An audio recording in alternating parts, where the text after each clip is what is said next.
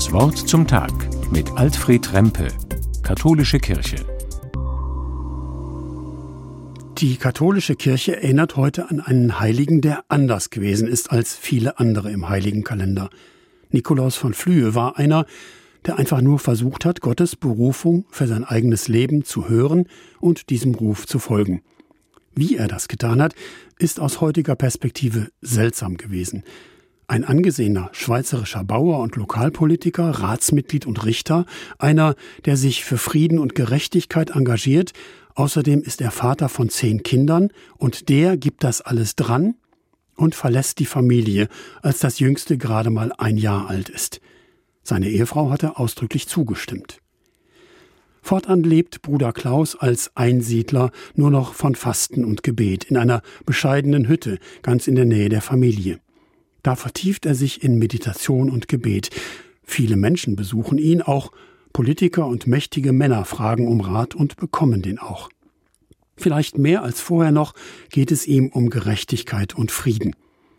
Manche sagen, dass die Schweizerische Eidgenossenschaft beinahe auseinandergefallen wäre 1481. Streitereien zwischen Städten und Landgemeinden kennt man ja auch heute. Nachts hat eine Gesandtschaft den Einsiedler aufgesucht und in letzter Minute habe Nikolaus die Beratungen gerettet, heißt es, mit einem Hinweis oder einem Gedanken, der bis heute geheim geblieben ist.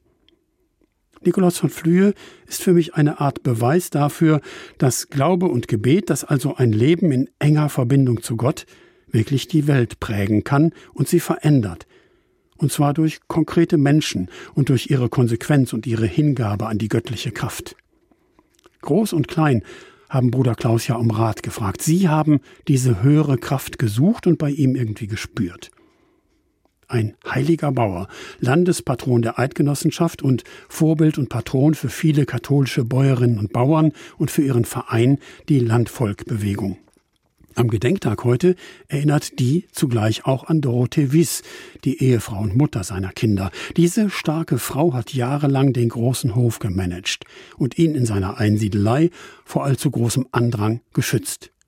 Sie hat ihn sein Leben in Heiligkeit im Grunde erst möglich gemacht. Viele sehen da inzwischen ein heiliges Ehepaar, auch ohne dass die Kirche Dorothee ausdrücklich für heilig erklärt.